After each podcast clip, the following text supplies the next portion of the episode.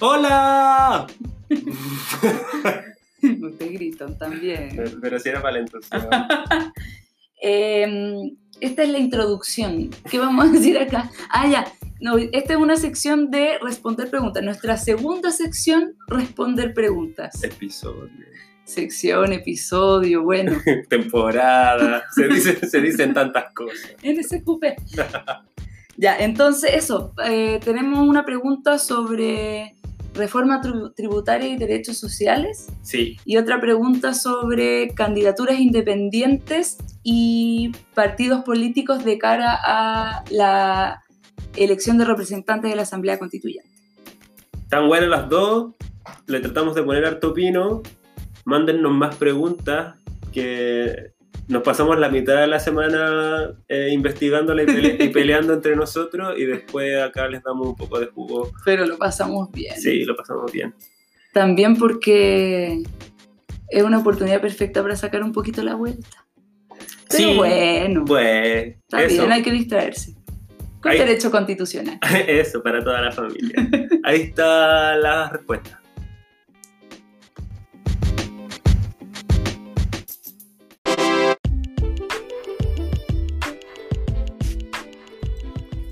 Bueno, entonces vamos a contestar algunas preguntas que hemos recibido.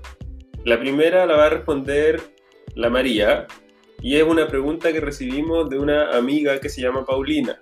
Eso.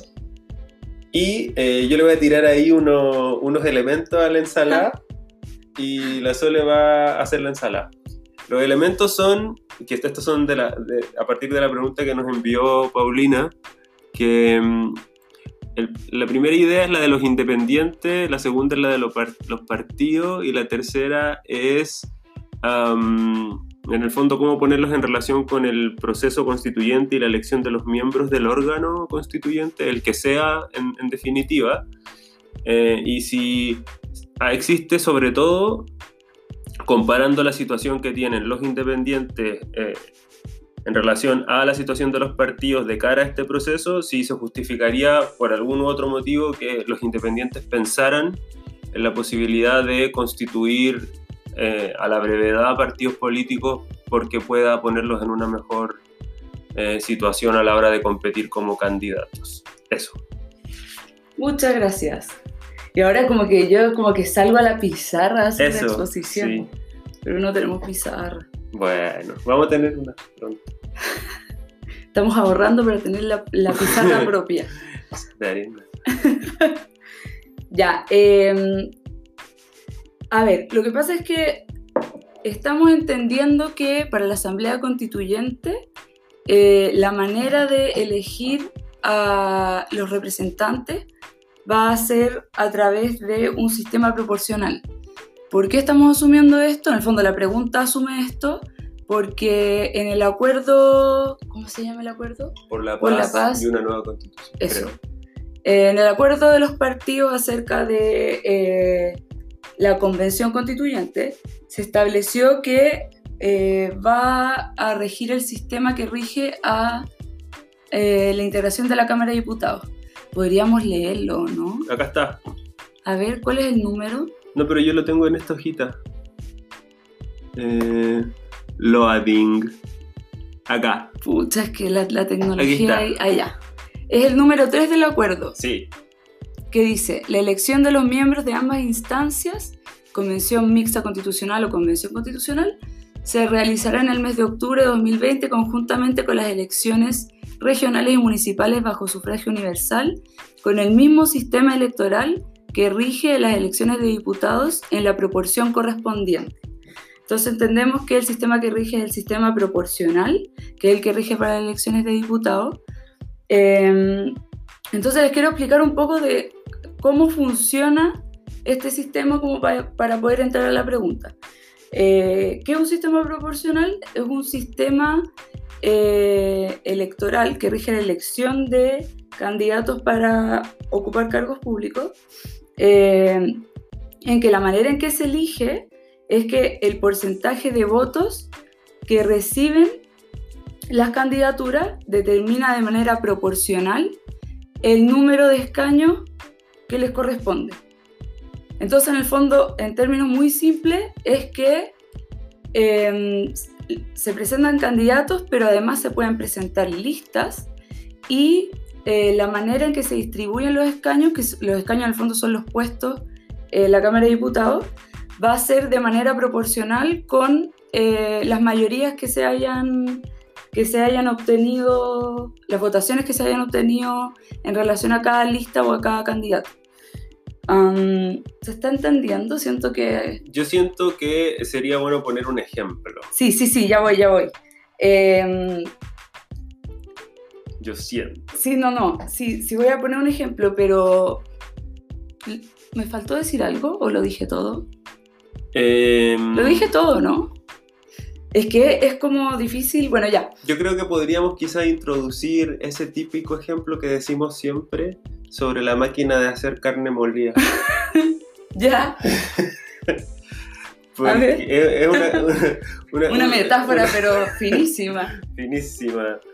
Eh, es que en general la, idea de un sistema electoral, y así lo explicamos muchas veces con la María, es que en el fondo hay un momento que no siempre eh, es- está como demasiado explícito en las mentes de todos nosotros, pero un momento o un cálculo o un proceso, llámesele como se quiera, pero un, hay ahí como una instancia en que eh, luego de que hay una votación, eh, decir, que la gente va a la urna, marca el voto, etcétera, se cuentan los votos, y que en el fondo se radica eh, un cargo determinado o muchos cargos determinados en personas específicas, eh, ah, tiene que haber una suerte de mecanismo o de instrumento que, y por esto viene la, la metáfora de la máquina de hacer carne molida, es como un instrumento o un mecanismo que sirve para traspasar los datos numéricos que se obtienen a partir de eh, la votación en que la gente rayó los votos y los votos se contaron en unos ciertos resultados que dicen estas son las personas que van a quedar en definitiva ah, ocupando los cargos eh, que se estaba, por los cuales se estaba realizando este proceso de votación. O también, por ejemplo, en el caso de un plebiscito, ya estos son los votos, estos son los números, qué sé yo, la decisión es sí a esto, no a esto, etcétera, etcétera. Eh, entonces, ese momento, el mecanismo que se utiliza para convertir los votos en una decisión es la máquina de hacer carne. Que me da risa porque cuando preguntamos esto en un examen, siempre, siempre utilizamos la metáfora. Siento que alguien va, a alguien va a tener pesadillas con la manera que explicaste la cuestión. Sí, un flashback. Pero Pero, bueno. pero, mm, eso, pues entonces eh, eh, lo- lo- eh, el, Sí. sistema proporcional, como lo explicaba María recién, es justamente un tipo de máquina de hacer carne. Claro, un tipo de máquina de hacer carne.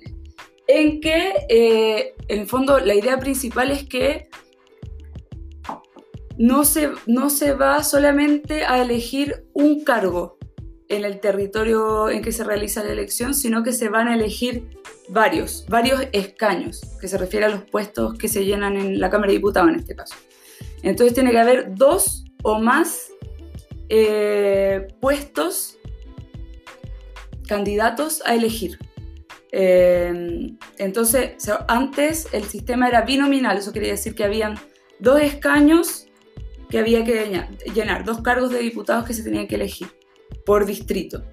Y ahora tenemos un sistema eh, en que hay, plurinominal, en que hay más de, más de dos eh, escaños por cada distrito. Pero en el fondo, según lo que tú decías, sería imposible aplicar un sistema proporcional a un distrito en el que solo se elige a, una, a, un, Claro. a un diputado o a una diputada. Claro. ¿Por qué? Porque, bueno, voy a dar el ejemplo, a lo mejor se va a, explicar- se va a entender mejor. Eh, pero voy a tomar como ejemplo eh, un distrito de Valparaíso, porque nosotros somos de Valparaíso. Eh, entonces, por ejemplo, el distrito 6 de Valparaíso tiene que elegir 8 diputados. ¿Ya? Entonces, eh, para elegir a 8 diputados, ¿qué se puede hacer? Bueno, los partidos pueden presentar listas. Y esas listas, en el fondo, va a ser una lista de eh, hasta nueve miembros del partido. Eh, por lo tanto, ¿por qué nueve? Porque en el fondo el número de candidatos que se pueden presentar por una lista es el número de diputados del distrito correspondiente, que es 8 más 1. Entonces serían 9. Entonces el partido, cada partido o cada eh, pacto electoral, porque los partidos se pueden asociar, em, puede llevar 9 candidatos. Sí. Una pregunta, profesora. ¿Qué pasaría si, por ejemplo, un partido que para una elección en que hay que elegir 8 diputados, tal como dice usted, un partido que entonces pone 9 personas a competir por esos cargos, y ese partido saca el 100% de los votos. ¿Qué pasaría en ese caso? Se llevan los ocho, las ocho primeras mayorías. Los ocho candidatos de la lista de nueve que obtuvieron mayor votación se llevan los ocho escaños. O sea, en ese, en ese caso el partido gana, gana todos los puestos, Claro. pero de los nueve que competían, los ocho con más votos, Exactly. ya. Muy bien.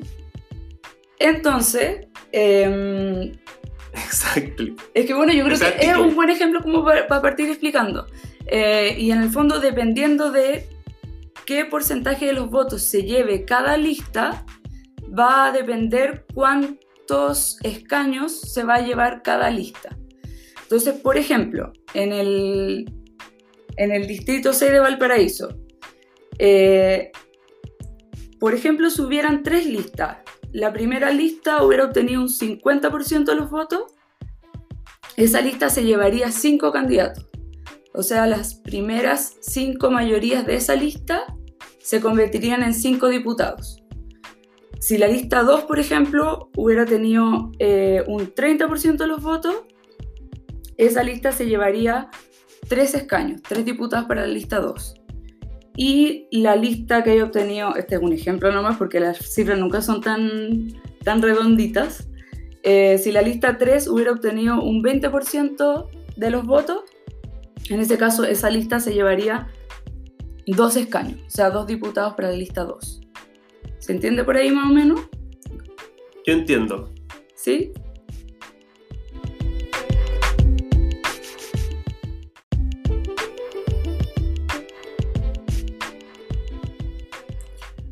Profesora, pero eh, yo tengo una, una duda en relación a lo que dice el texto del acuerdo, eso que leyó usted recién, en el, Acá está, el número 3, porque este sistema proporcional que usted explicó, eh, según yo, se aplica tanto para la Cámara de Diputados como para el Senado.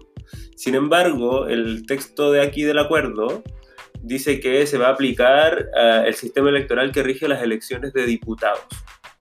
¿Por qué? Si no se supone que es lo mismo para, para ambas cámaras. Ya, mi respuesta es que no, eh, es lo mismo, o sea, en los términos en que lo explicamos recién, la misma máquina para hacer carne se aplica a la elección de diputados y senadores. Em, la única diferencia que hay, en el fondo, es la manera, la base territorial sobre la cual se elige. Las circunscripciones comprenden cada una de las regiones del país en el caso de los senadores, de elección de senadores, y en el caso de los distritos son territorios más pequeños. Eh, y además el número de senadores es un número mucho menor en comparación con el número de diputados. Eh, actualmente, de acuerdo con la regulación legal, el número de diputados es 155. eh, y de acuerdo con la regulación legal, el número de senadores es 50, sin perjuicio de lo cual, como esta reforma es de 2000 2017, creo, ¿no? Ah, o O- 15 o 16 puede ser. ¿Sí? Sí. Eh, bueno, como es reciente, ah, sí, pues porque ya rigió. ¿Y con qué lo estoy confundiendo? Bueno, eh, como todavía no se termina de eh, incorporar a la mitad de los senadores al sistema nuevo de elección, porque se acuerdan que antes teníamos el binominal y ahora tenemos este proporcional, eh, el recambio todavía no está completo en, en el Senado y por lo tanto todavía no tenemos 50 senadores, Solo hay, Sí, 40 hay no. 44. 44. Así que ahí todavía queda la siguiente elección de senadores para que la otra mitad del Senado se someta a esta votación a esta elección proporcional. Claro, y recién luego de esa elección estaría como, podríamos decir, completamente implementada la, la reforma que eliminó el binominal y entonces Claro. tendríamos, como decía María, 50 senadores y 155... Claro, porque en el Eh. fondo, a esta- eh, por el momento, los senadores correspondientes a la mitad de las regiones del país aún vienen del sistema binominal, Claro. son binominales. Oiga, profesora, pero Mm. entonces, según lo que usted me dice, eh, en- tengo que asumir que entonces esta, este órgano constituyente va a tener 155 personas como integrantes. Eh, depende de cómo, qué es lo que estaban pensando cuando escribieron esto o cómo lo quieran interpretar. Porque en el fondo el acuerdo dice que va a regir el mismo sistema electoral que rige las elecciones de diputados. Uno podría entender que sistema electoral se refiere solamente a la máquina de carne, en el fondo la manera en que se, eh, se pasa de un número de, de votos a una asignación de escaño. Eh, o comprender el sistema electoral como abarcador de, en el fondo, todo el proceso eh, que está desde, desde que se emiten los votos, o sea, no, ni siquiera, que configura la elección de una persona. Y eso incluye el distritaje, en el fondo, la asignación de bases territoriales eh, para la asignación de escaños, el número de escaños eh, y un montón de cosas más. Claro. Ya, y entonces de lo que sabemos de aquí del texto del acuerdo es que se hace referencia al sistema que aplica a los diputados en el actual Congreso Nacional, Claro. pero la extensión que se le quiso dar ahí a la, digamos, a la referencia al procedimiento que se le aplica a los diputados, no sabemos con qué extensión se Antes hizo o, cuál, o, cómo se va a interpretar Claro. esta alusión. Pero en fondo, o sea, si hubo una intención detrás de poner diputados y no senadores, Mm, parece ser que la, que la diferencia iría, claro, por la integración, por el número de miembros y por el distritaje.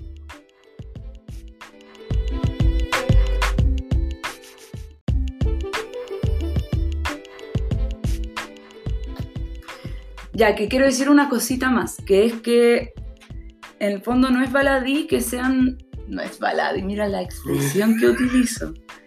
Eh, no es irrelevante el número de personas que integran, que vayan a integrar la convención, porque si efectivamente fueran 55, igual... 155.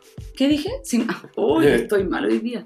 Si fueran 155, en el fondo el trabajo para escribir una constitución yo creo que igual sería un poco pesado. Mm, Eh, esto en el fondo ya es opinología, pero a mí me, me- me- yo tendería a pensar que sería más conveniente tener un número un poco menor, para que en términos excesivamente coloquiales no se chacree la discusión. Sobre todo si tienen un plazo de nueve meses con las prórrogas que tampoco son ilimitadas, pero en el fondo hacer que avance un trabajo en el que hay que escuchar, supongamos, a 50, Sí, po. 60, 70 personas, a 40, a 25, qué sé yo, un número de dos dígitos, Y no, es lo, no es lo mismo que tener que escuchar los pareceres o al menos sentir que se escuchan todos los pareceres de 155 Exacto, en personas. el fondo que haya realmente una discusión y no una, ah, nos pusimos de acuerdo antes y ahora vamos a llegar a puro votar. Claro. Em, lo que, lo que en el fondo le quitaría publicidad a la elaboración de la constitución. Bueno, que eh, en, Claro. en el fondo nunca, nunca puede ni prohibirse ni descartarse de 100% que la gente que va ahí a discutir no discuta también cuando se llaman por teléfono estando en sus casas, pero, Claro. pero la idea es que la discusión y el debate sobre el contenido de la constitución sea público y para eso los tiempos de expresar opiniones son limitados. Claro, exactamente. O sea, que haya debate realmente y que ese debate sea público es fundamental si queremos que realmente sea democrática la cosa. Claro. Eh, pero tú me querías hablar de, bueno, algo en relación a lo mismo, como al, al trabajo eh, que se va a dar al interior de la convención respecto del quórum de acuerdo, Claro. Sí, bueno, es que aquí en realidad estamos un poco eh, especulando. especulando y tratando de sacar como ah, conclusiones según lo que se lee en las noticias y eso.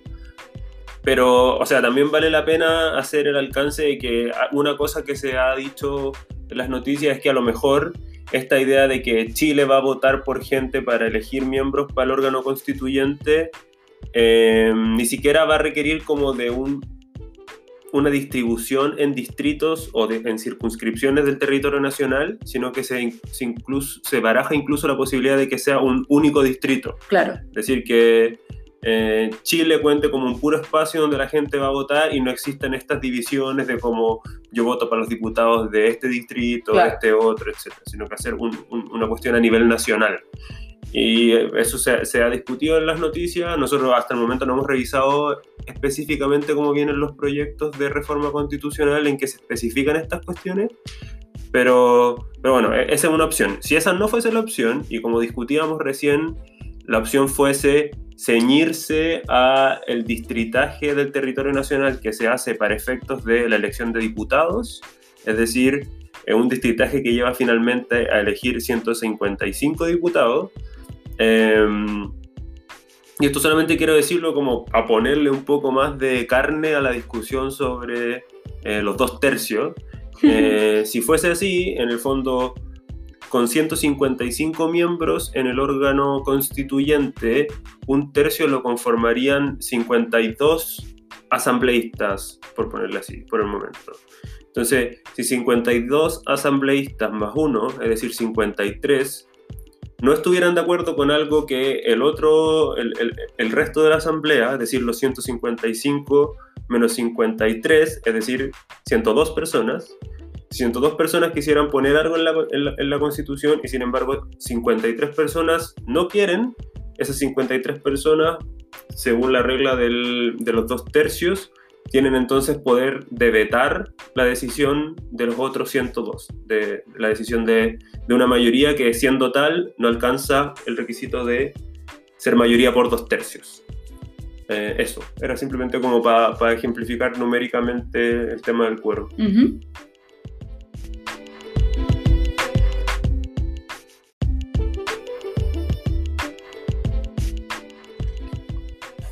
En fin, bueno, nos emocionamos mucho igual hablando de estas cosas, pero como la idea es volver a la pregunta que nos había hecho Paulina, yo quiero que entonces tratemos de retomar el tema, profesora, de los independientes. ¿Qué diablos pasa con los independientes en este esquema?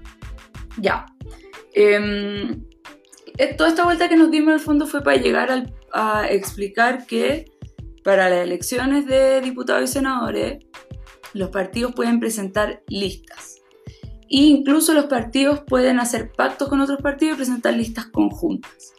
¿Ya? Y en el fondo simplemente el partido va a tener que, bueno, cumplir con todo un procedimiento, pero en el fondo el partido por el hecho de ser partido puede presentar estas listas y decir, mira, acá eh, todas estas personas que militan en mi partido van a formar parte de esta lista. En cambio, eh, si yo quisiera, por ejemplo, ser candidata independiente, no puedo simplemente decir, hola, me llamo María y quiero ser candidata independiente, sino que tengo que presentar en el fondo una lista de personas que esté patrocinando mi candidatura. y esa y, el requisito del número de personas que tienen que patrocinar mi candidatura si yo voy a ser candidata independiente es bastante alto, porque es eh, un número de ciudadanos igual o superior al 0,5% de las personas que sufragaron en ese distrito en la última elección. Em, entonces, en el fondo, si yo no cumplo con ese requisito, no puedo ser candidata independiente. Profesor, hay un requisito, hasta donde entiendo que si uno lo compara con el de los partidos políticos para efectos de su creación, incluso es, en el fondo, ahí eh, si es 0,5 para estos efectos, para los partidos políticos es 0,25. Es, es, que espérese, no, me se, no se me emociona que se me está saltando. Ah, ya. Pero chuteme para adelante entonces. Es que ahí voy, pues ahí voy, porque lo que pasa es que la pregunta de la Pauli era, ¿no será más conveniente hacer un partido político en vez de darse la vuelta, o sea, la, la lata de presentar una candidatura independiente. Y yo, yo diría que sí, en el fondo, ¿por qué? Porque, como les decía, el partido político solamente presenta el partido, la lista y por el hecho de ser partido tiene esta posibilidad de presentar, en el caso de Valparaíso, nueve candidatos de una. solo por ser un partido. Claro. Eh, ¿Y por qué es más conveniente formar un partido? Porque para formar un partido, en el fondo hay algunos requisitos de qué documentos hay que presentar, etc. Pero en términos de comparativos, lo que hay que hacer pa- para formar un partido es, primero, eh, que hayan 100 personas dispuestas a ser, eh, considerarse como organizadores de ese partido.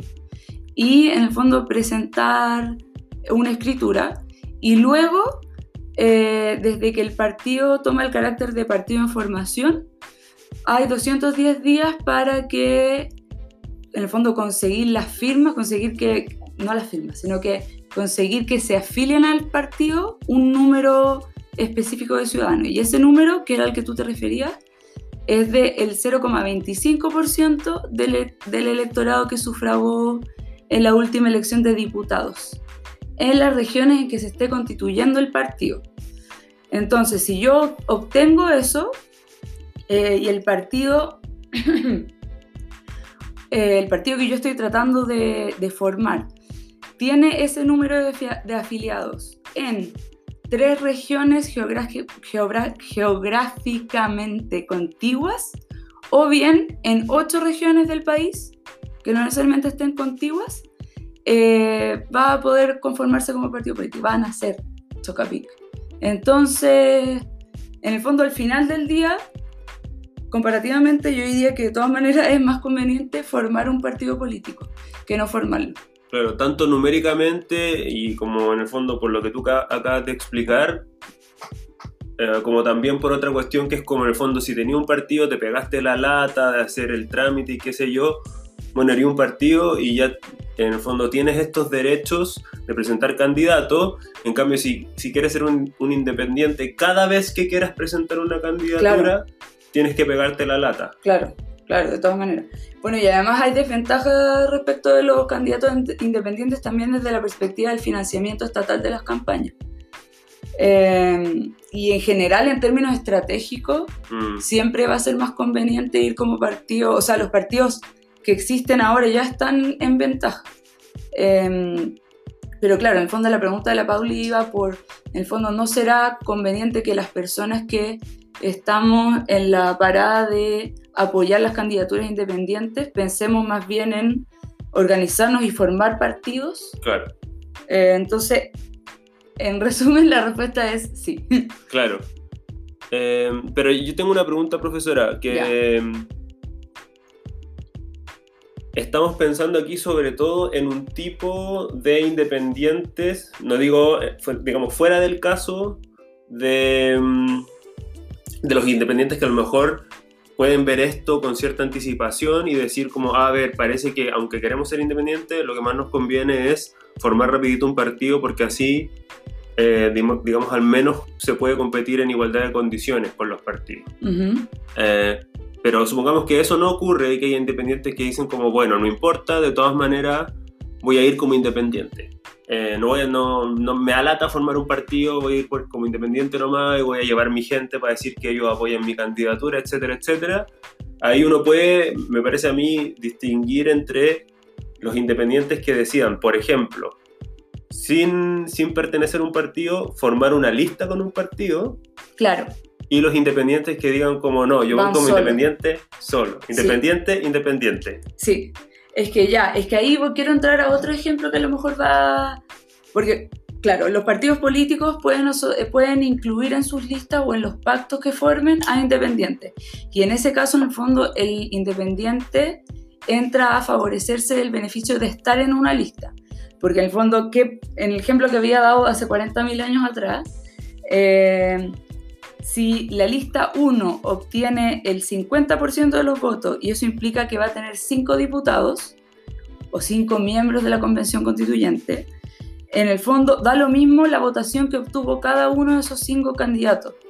Se, reparten esos 5 escaños simplemente, pero en el fondo podría darse que el candidato de la de que obtuvo la mayor votación tuvo el 40% de esos 50% y el resto obtuvo, no sé, porcentaje muy pequeño. En el fondo eso es, es como beneficia a la persona que está en una lista la votación de la lista completa. Ujú. Am, en cambio, en el caso del independiente que corre solo, digamos, o Ujú. sola, Fuera de una lista. fuera de una lista, em, tiene, ti- tiene por, por decirlo menos, todas las de perder, porque en el fondo está, en términos muy sencillos, o quizá no tan sencillos, ya no sé, em, está compitiendo un independiente que es una persona, una candidatura, con listas de nueve candidatos cada una. Claro. Em, Y en esas listas. y en esa lista, por ejemplo, el ejemplo que recién pusimos, un diputado que resultó elegido con un 5% de los votos porque su lista eh, en total tuvo un 50% del total de la votación, va a tener un escaño a diferencia de, no sé, un independiente que obtuvo un 10% de los votos porque los obtuvo solo, Claro. pero se quedó sin escaño. Quizá una metáfora para explicarlo es que cuando alguien, digamos, cuando hay una lista y eh, mucha gente de esa lista agarra muy poquitos votos y por lo tanto esa gente no es electa, eh, porque recibieron muy pocos votos, esos votos no se van a la basura. Claro, Esos votos en el fondo benefician a la gente de esa lista que sí obtuvo más votos ah, de alguna manera, según por, por la lógica con la que funcionan lo- lo- los sistemas proporcionales. En cambio, cuando los independientes no logran la cantidad de votos que necesitan para ser electos, esos votos van de alguna manera, metafóricamente, a la A basura. basura. No benefician Claro. a nadie. sí. Y ahí creo que terminamos con la pregunta de la Pauli, ¿o no? Eh, yo creo que sí, ¿ah?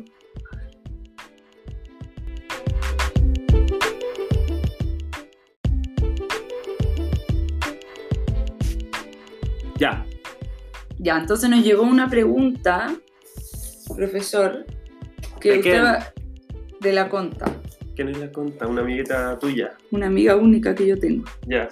Eh, y la conta preguntó, o sea, no- nos pidió que nos refiriéramos a la posibilidad de una reforma tributaria.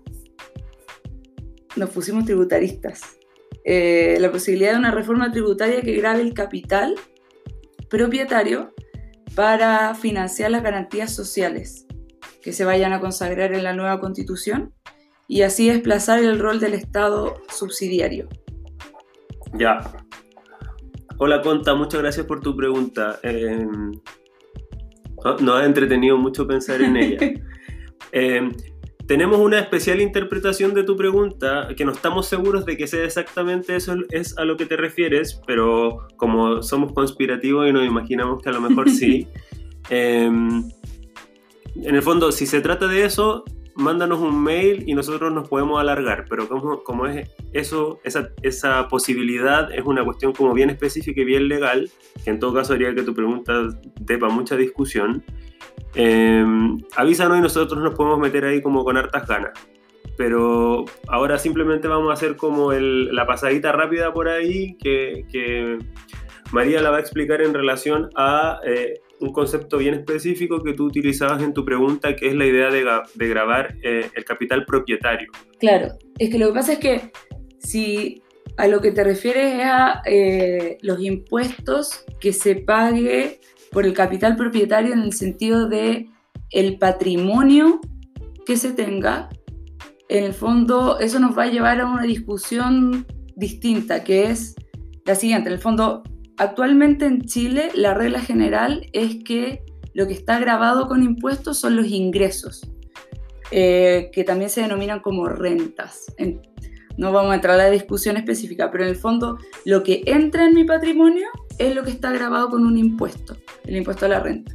Eh, entonces, si tu pregunta se refiere a impuestos patrimoniales en vez de impuestos a la renta, lo que querría decir es que en el fondo lo que, lo que se pueda grabar no es en el fondo la utilidad que obtuvo una empresa, por ejemplo, sino el capital que efectivamente tiene esa empresa. O sea, se paga simplemente por tener Por algo, por claro. ser dueño de algo. Claro. Entonces eso, pues avísanos si, si va por ahí porque la tomamos asumiendo que en el fondo la pregunta se refiere simplemente a grabar a ciertas personas, empresas, etcétera, con O ciertas impuesto- actividades, sobre todo. O ciertas, sí, ¿qué dije? Ah, eso. Eh, grabar ciertas actividades eh, y ligarlas específicamente a los derechos sociales. Pero ah, en el caso que se haya tratado de lo otro, eh, hay que decir que aunque se entienda que en Chile eh, la idea es que se graban los ingresos o las utilidades, como decía María. Sí, más bien en la regla general. Sí, siempre había una gran excepción de la que a veces se discute, bla, bla, bla, que es el tema de, la, de las contribuciones o eh, impuesto territorial. Que ese es un caso en que claramente el que paga ese impuesto paga porque es dueño. Paga porque tiene. Exacto. Claro. Porque es dueño de un inmueble o de un, pedazo de tierra.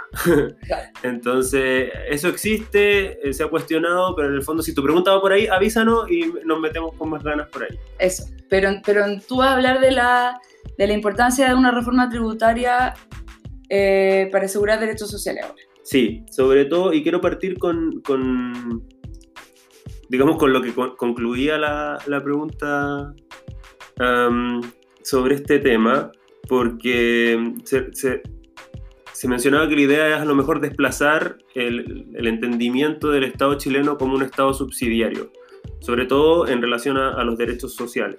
Entonces, aquí, a pesar de que nos vamos a alargar un poco más el, hmm. No sé cuándo vamos a grabar, mañana, que vamos a grabar la otra parte sobre bases de la institucionalidad, el capítulo 1 de la Constitución, ahí nos vamos a, a extender sobre Estado subsidiario, pero aquí en relación a los derechos sociales, eh, simplemente habría que decir que, en el fondo, la manera en que se ha leído la Constitución del 80 como una de Estado subsidiario en relación a los derechos sociales es que, al menos gran parte de cómo eh, la Constitución eh, piensa que se van a satisfacer los derechos sociales es entregándolos al funcionamiento de mercados. El mercado de las ISAPRES, el mercado de las AFP, el mercado de la educación privada, etcétera, etcétera, etcétera. Entonces, en esa medida, el Estado cumple un rol subsidiario porque esto también teóricamente y en el plano de lo ideal, cuando esos mercados muestran eh, funcionamientos imperfectos, es decir, como que uno se da cuenta como, uy, el mercado aquí de la educación, el mercado eh, del seguro para la vejez, etcétera, etcétera, etcétera, no funciona muy bien, en, idealmente según la idea de subsidiariedad, el Estado debería meterse ahí y decir como, a ver, ¿cómo hago que estas cosas que funcionan mal en realidad no funcionen tan mal y estos derechos se cumplan? O, más bien incluso el Estado solo puede meterse si es que sucede eso. Si es que no sucede eso, eh, tiene más, más bien, digamos, prohibido claro. meterse ahí.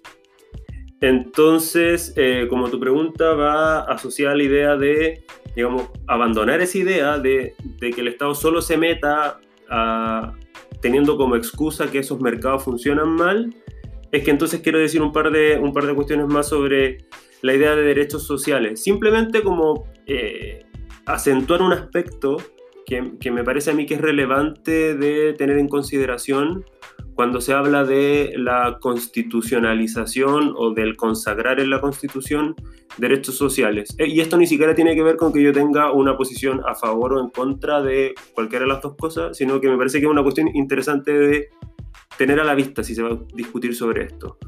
¿Por qué? Porque, como explicábamos también en un capítulo antes, eh, los derechos que se llaman individuales o civiles y políticos Em, tienen una lógica que se entienden satisfechos, al menos en una gran medida, en, la medida eh, en que el Estado se abstiene de eh, intervenir el ámbito de la libertad de las personas. Entonces, por ejemplo, qué sé yo, la libertad religiosa, entiendo que mi libertad religiosa está más o menos ok, si el Estado no se mete a encerrarme, si yo me pongo qué sé yo, a, realizar una práctica religiosa que al Estado no le parece bien.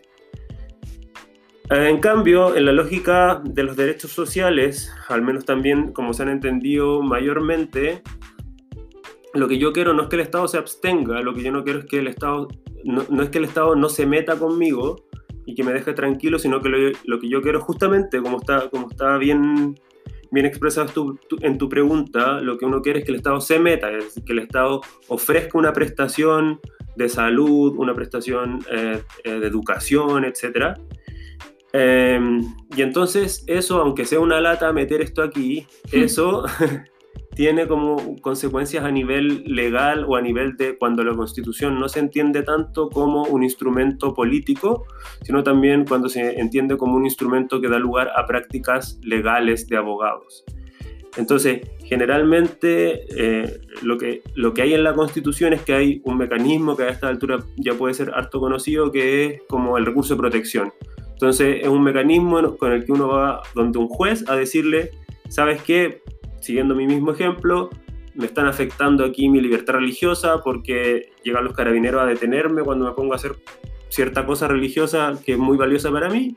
Entonces, eso eh, se satisface diciendo como no, carabineros no le hagan eso a este caballero. Eh, en cambio, cuando se trata de la otra lógica, de la lógica de los derechos sociales, no se trata de ordenarle a una autoridad, oiga, déjese de hacer esto, sino que se trata de, y lo, que no, eh, digamos, es el punto crucial de los derechos sociales, que materialmente se preste esa garantía social básica, sea salud, sea educación, eh, qué sé yo, sean un seguro para la vejez, etcétera, etcétera, etcétera. Eh, entonces, la manera de concretarse a veces puede resultar ser más compleja em, porque justamente requiere dinero y por eso tu pregunta es tan, es tan interesante porque eh, creo yo que mira justo a lo, a lo que hay que mirar. En el fondo requiere del desarrollo de una política pública para llegar a dar esa prestación a las personas. Claro. Que no es menor. Y por eso, eh, por eso eh, dos cosas. Una es que si se entienden los derechos sociales eh, para asegurarlos de la misma manera en que se aseguran los derechos civiles y políticos, es decir, como dándole a las personas la posibilidad de ir a un tribunal a decir como, oiga, aquí yo no estoy recibiendo, por ejemplo, una pensión de invalidez, tuve un accidente, quedé inválido y em, necesito que se me, digamos, necesito poder seguir viviendo, aunque a lo mejor no estoy en, el mejor pie para poder trabajar. Em, una persona podría ir a un tribunal a solicitar eso eh, y a lo mejor el tribunal se lo va a dar en un esquema en que se entiende que la constitución le ordena a ese tribunal entregarle eso a esa persona y eh, uno podría decir como, mira, ¿sabes qué? Eso parece que suena súper bien, eh, pero por el esquema, digamos, por el esquema de protección de los derechos que está pensado para el esquema de los derechos civiles y políticos, si uno le aplica esa solución al tema de los derechos sociales, se generan desigualdades, porque no todas las personas, lamentablemente, o afortunadamente, no sé, no todas las personas tienen acceso a un abogado, no todas las personas pueden llegar y ir a un tribunal. A lo mejor ese es el problema, que, que no sea tan fácil acceder a un tribunal a, elegir, a exigir lo que, lo que las leyes a uno le, le otorgan pero al, menos en el esquema actual sí se generan desigualdades cuando los tribunales reparten derechos sociales, eh, digamos así, para casos particulares. A mí me parece que la idea de los derechos sociales es que si existen, existan para todos y se puedan repartir como con criterios de igualdad y, que entonces no esté, no esté la cuestión como entregada a el caso puntual que se resuelve en un tribunal. Por eso, em, el tema de los derechos sociales, una opción de, concebirlo es eh, aplicarle en una constitución un cierto estándar, unas ciertas reglas de funcionamiento mínimo, qué sé yo, a la salud, a la educación, a ciertos tipos de pensiones.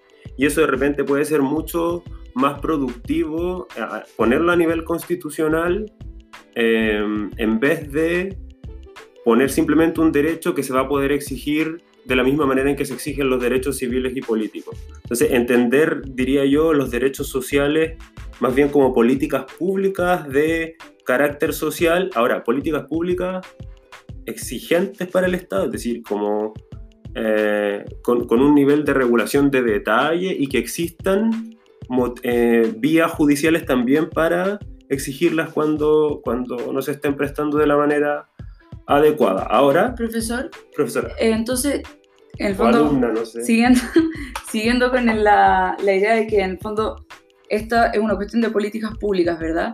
Eh, uno podría pensar que se estableciese en la Constitución que tiene que ser el Estado el que debe otorgar estas prestaciones sociales eh, y que se le prohíba, por ejemplo, que, que privatice o que someta a la lógica de mercado estas prestaciones?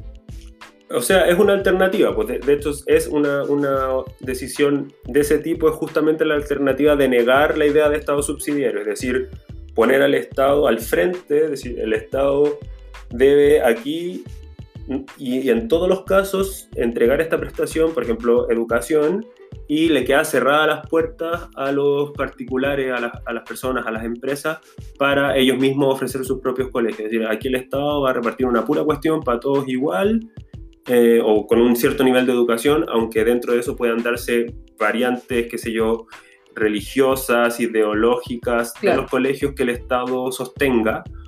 Eh, pero bueno, sí, en el fondo son, son, son las alternativas quizás eh, más extremas en cada lado.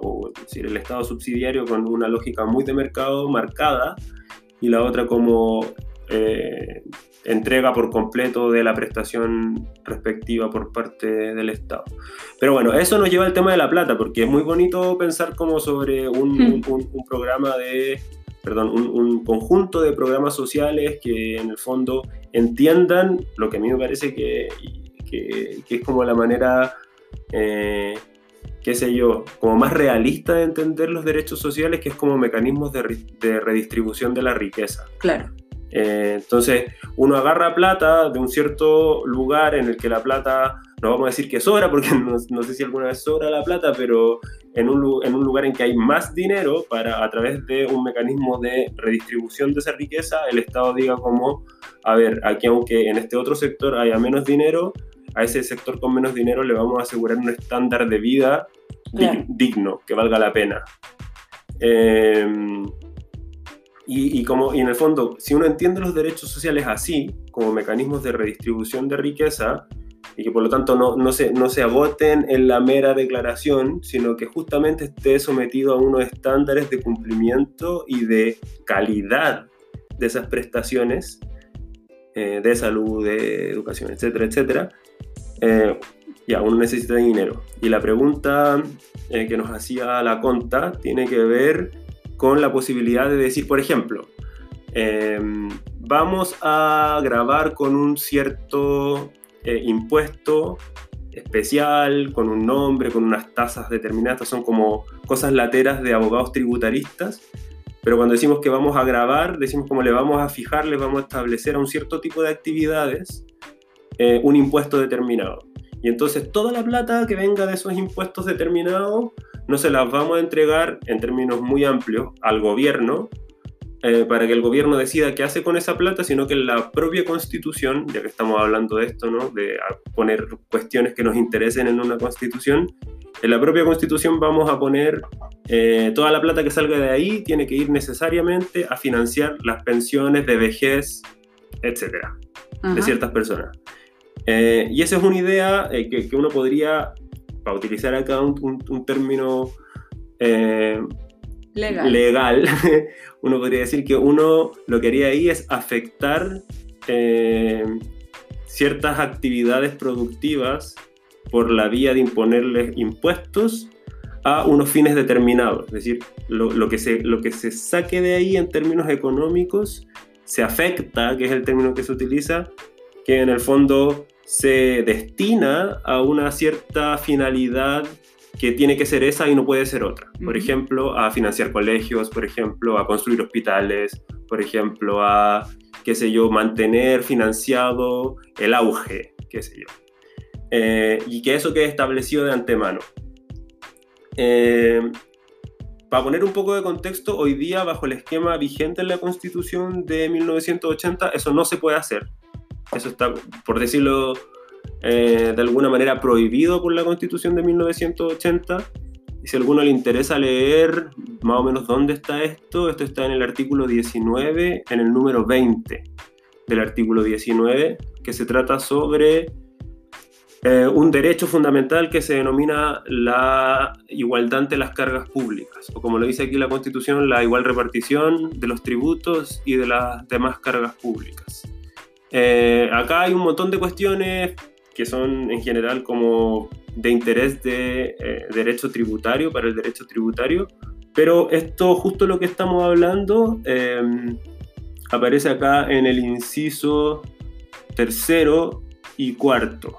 en el inciso, en el inciso tercero está la regla general y hay dos excepciones en, en los incisos siguientes. En el inciso siguiente, perdón. Eh, la regla general es que, según dice aquí, los tributos que se recauden, cualquiera que sea su naturaleza, ingresarán al patrimonio de la nación y no podrán ser, no podrán estar afectos a un destino determinado. Entonces, justamente la idea opuesta a esto de afectar los tributos eh, o impuestos a eh, una finalidad de antemano. Y sin perjuicio de eso, o no obstante aquello, eh, la, el inciso siguiente establece dos excepciones, que entonces dice que la ley va a poder autorizar que determinados tributos puedan estar afectados a fines propios de la defensa nacional. Es decir, la, la, regla general dice no, pero aquí se dice sí, siempre y cuando la finalidad a la que se mande la platita que sale de ciertos tributos o recaudación de impuestos vaya a la defensa nacional. ¿Coincidencia, profesora? No lo creo. No lo creo. Eh, y la segunda excepción dice, asimismo podrá autorizar una ley que eh, los tributos que graben actividades o bienes que tengan una clara identificación regional o local pueden ser aplicados dentro de los marcos que la misma ley señale por las autoridades regionales o comunales para el financiamiento de obras de desarrollo. Es una vuelta bien larga, pero tiene que ver con eh, grabar actividades em, en las regiones o en las comunas para que en el fondo esa plata se utilice para obras de desarrollo en esa misma región o en esa misma comuna según lo establezca una ley. Hola profesor, ah. em, tengo un comentario. Por favor. Eh, no solamente, en el fondo, para ser explícito, para ser más explícito que dura, em, que en el fondo me parece súper relevante la pregunta de la conta porque en el fondo está muy en sintonía con las demandas sociales que se han estado levantando en este último tiempo. Por el fondo, la palabra clave que yo creo que tú utilizaste es redistribución, mm. ¿verdad? Y en el fondo el problema más palmario que uno ve, que por, lo que las personas están, están protestando, es la desigualdad social. Y una manera muy palmaria también de enfrentar ese problema es a través de la redistribución. Y en el fondo, como vemos que hay un porcentaje muy pequeño de la población de Chile que concentra la mayoría de ese capital, del capital, digamos. Eh, a lo mejor sería importante plantearse justamente esto que dice la conta, eh, grabar esos capitales de ese porcentaje tan pequeño de la población para redistribuir eh, hacia el resto de las personas en la forma de prestaciones sociales. Claro. Porque, o sea, no sé, acá ya quizás estoy haciendo demasiado explícita mi eh, opción política, pero... Pero igual acá ya, acá ya queda claro que estamos hablando de, de, una postura política, pero en el fondo eh, estamos hablando de cómo acoger la demanda social. Eso mm. ya es... Ya, ya estamos diciendo que en el fondo el punto de partida es que nos gustaría acoger la demanda social. Claro, pero en el fondo entender los de una cosa es la redistribución de la riqueza, y la redistribución de la riqueza se puede pensar para cualquier finalidad. Eh, a lo mejor, mira, qué sé yo, la gente que tiene mucho dinero está viajando demasiado a las Bahamas, nos parece mal. Eh, nosotros los que no tenemos plata también queremos viajar a las Bahamas. Entonces, bueno, inventemos un mecanismo de redistribución social para, eh, no, perdón, de redistribución de la riqueza Em, para, para que todos tengamos derecho a ir a las Bahamas. Y eso es una cosa, pensar en maneras de, distribuir la riqueza porque sí, para la finalidad que, que, se nos salga de la mente y de las maneras más creativas posibles. Pero si hablamos como de eh, derechos sociales como mecanismo de redistribución, ni siquiera se trata como de abrir la mente así como a, las locuras más extremas, sino de decir como, oye, mira, hay un conjunto de cuestiones que parece que son, que marcan un estándar de vida digna, tener un médico donde ir cuando uno se enferma, eh, no sé, recibir una educación eh, que, no me, que no me ponga en una desventaja grosera con personas que se educan en otros lugares o eh, según otros sistemas. Eh, y esas cuestiones que son básicas, entenderlas como mecanismos de redistribución eh, abre la puerta para pensar en esos temas de una manera que yo creo que, que, no sé, nos acerca más como a la materialidad de lo que hay que discutir. Claro. Eh, y, y también como que mata el fantasma de como, ah, es que quieren redistribuir y entonces ahora no van a haber ricos y pobres, van a ser todos ricos, van a ser todos pobres, y es como, no, oye, se trata de poner, digamos, sobre el tapete de la redistribución cuestiones que son demandas sociales de dignidad mínimas. Claro, sí, pues, mínimo. Y en el fondo dan cuenta de, o sea, acoger estas demandas tiene que ver con asumir una postura de los ciudadanos en tanto conforman una comunidad política, que es que la idea central sea la solidaridad entre ellos. En el fondo es decir, a mí me importa lo que, pasa, lo que le pasa a mis conciudadanos porque somos una comunidad. No somos un puñado de individuos que viven en un mismo territorio por casualidad, sino que hay un sentido en el que existe solidaridad entre nosotros. Claro.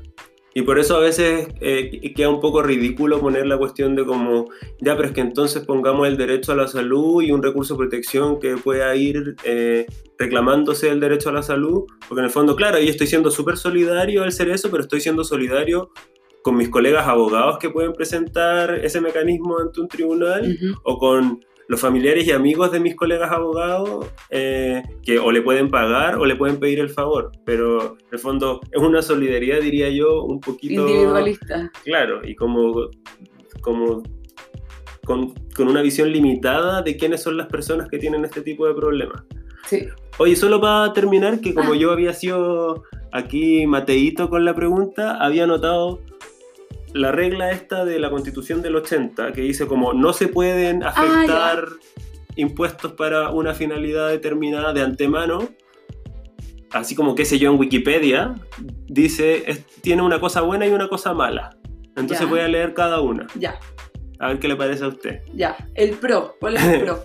El PRO dice es una regla que en el fondo implica que todo el impuesto que se recauda va, por decirlo así, a una caja única am, y por lo tanto no se puede decir como "Ah, estos impuestos de aquí llegaron solamente para destinarlo a una cuestión determinada. El, el principio como de fondo común fiscal eh, tiene de cosa buena que dice aquí se facilita el manejo presupuestario y financiero porque entonces la idea es entregarle toda esta plata al gobierno y decirle, gobierno, aquí tú tienes, para pagar la- las necesidades de siempre, es decir, cubrir los gastos que hay que hacer siempre, todos los años, pero además tienes lo que te sobre de eso para ponerlo en tu programa de gobierno, es decir, para ejecutar las cuestiones a las que tú le quieres dar prioridad. Es decir, Ajá. el fondo les da, por decirlo de alguna manera, una cierta libertad en el manejo financiero Claro. cubres lo básico y también te puedes poner un poco creativo con las chauchas que te quedan. Eso sería lo positivo. Eh, facilita el manejo, digamos, del, del dinero. Y lo negativo eh, dice que impide generar legitimidad para determinadas políticas públicas. ¿Qué le parece a usted, profesora? Que en el fondo una regla como la del 80 es decir, como no podemos destinar de inmediato a fines determinados lo que se recaude por ciertos impuestos, no permite legitimar de antemano una- unas ciertas políticas públicas que a lo mejor, pienso yo, podrían estar como legitimadas.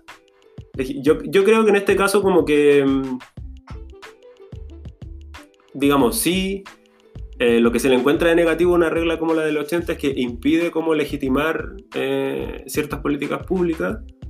Eh, justo en este caso me parece a mí que es un- una cuestión donde una constitución puede intentar arraigar su legitimidad. Es decir. Eh, si, si una razón para saltarse esta regla que facilita el manejo financiero y presupuestario es como, oye, mira, a lo mejor deberíamos olvidarnos de esta regla que suena tan bonita para manejar la plata cuando queremos como generar legitimidad de ciertas políticas públicas de antemano, qué sé yo. Eh, no sé, me- al menos plantearía la posibilidad de que un caso digno de discutir para hacer excepción a esta regla Sí. O para invertirla. No, por- porque en el fondo si uno, es que claro, la ligación, la ligazón de ciertas, eh, de ciertas actividades con cierta, cierta, cierto destino, digamos, del- de donde se va a poner la plata, yo creo que de todas maneras en el fondo implica una decisión específica Mm, que en el fondo limita la posibilidad de lo que pueden hacer los gobiernos en el futuro, pero me parece que quizá esa es la demanda, que no queremos depender del gobierno de turno O del mercado. o del mercado, bueno, es que no sé qué tan diferentes son, pero eh, que no queremos de- depender de, de estas cosas para saber si vamos a tener estas cosas tan básicas que en el fondo son fundamentales para que tengamos cierta dignidad.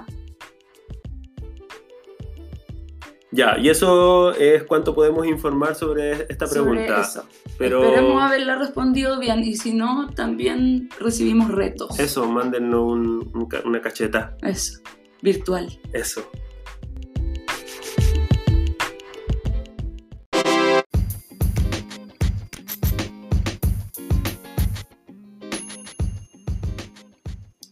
Esta es la despedida. Oh, pero no definitiva para siempre, po. No, pues, hasta mañana. Hasta mañana. Eh, pero tenemos avisos. ¿Qué tenemos? Lo Mm. teníamos anotado. Un saludo Acá. muy especial. Ah, ya. Y le vamos a mandar un saludo a la M, Hola, M. que es nuestra, es nuestra fan más. Nuestra primera fan. Sí, y que estuvo de cumpleaños. Estuvo de cumpleaños. Un abrazo muy grande. Eso. Y nos hizo una pregunta sobre asambleas constituyentes around the world. Sí, Pero una pregunta, pero muy compleja. Así que requerimos un poco de preparación para contestarla. sí, nos vamos a poner a leer. Sí. Así que en la, en la próxima sesión de responder preguntas, vamos a responder esa pregunta de la M. Sí, y la M siempre nos está supervisando de que no hablamos demasiado latero. Así que gracias porque, Sí. bueno, igual nos ponemos latero, pero Bueno, pero un poquito de latita por aquí y por allá. ya. Y... mm, Y vamos a dejar dos eh, cogollitos. cogollitos. Uno, eh, acá en la, en, en la cuestión que queda como en la descripción del podcast, al menos en Anchor queda, Sí, y parece que en Spotify también. No estoy seguro. Y Cevita ponlo en el, en el Insta. ya, pero igual le podemos mandar un WhatsApp. Cevita.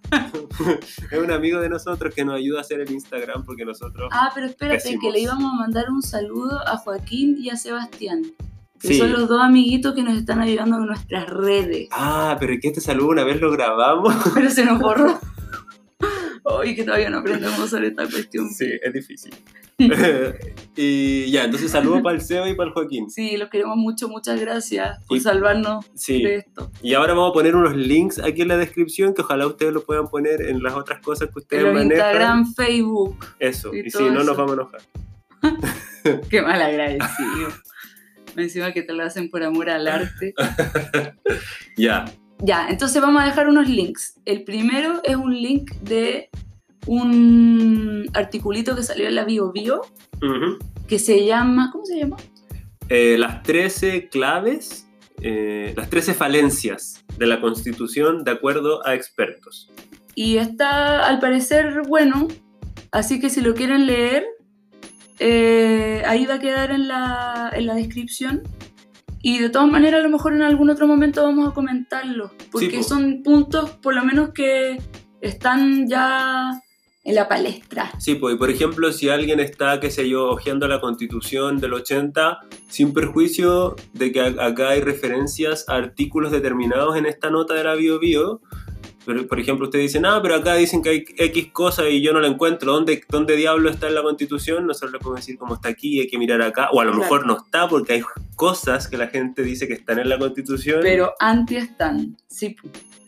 Claro, entonces eso, si, si alguien se motiva con leerlo y tiene alguna pregunta, de todas maneras estamos llanos a Sí. contestar. Ese es el primer cogollito. Y el segundo cogollito, El segundo es que eh, en los últimos días se ha dado una, algo así como una disputa académica, una guerra académica, no sé cómo llamarlo. un battlefield. Eh, se ha- eh, se- hay dos declaraciones eh, de conjuntos de profesores que se refieren en particular al quórum de dos tercios que se estableció eh, para los acuerdos de la Convención Constituyente.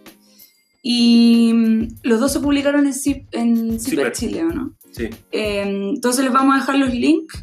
Nosotros tenemos ganas de comentarlos, eh, quizá en la próxima sección de preguntas, pero ojalá direccionado, porque en el fondo si nos ponen ahí a hablar de, la, de esas dos declaraciones así nomás, vamos a estar... Vamos a como- terminar haciendo una declaración nosotros, nosotros dos.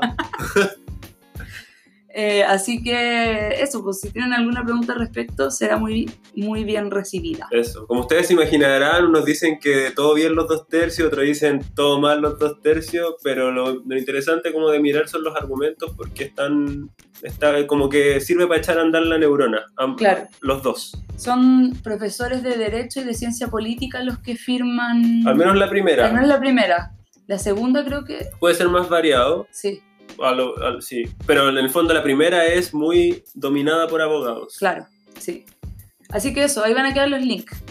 ¿Y estamos o no? Sí. Eh, Con, con lo, solamente quiero aclarar que con lo anterior no, no estaba haciendo precisamente un cumplido, que, Ah, que ser abogado es- está, está bien en muchos sentidos, está mal en muchos sentidos y eso. En pocos sentidos está bien. Bueno, eso, los queremos mucho. Eso, sí. Y esto, quedamos hasta acá. Chao. Chao.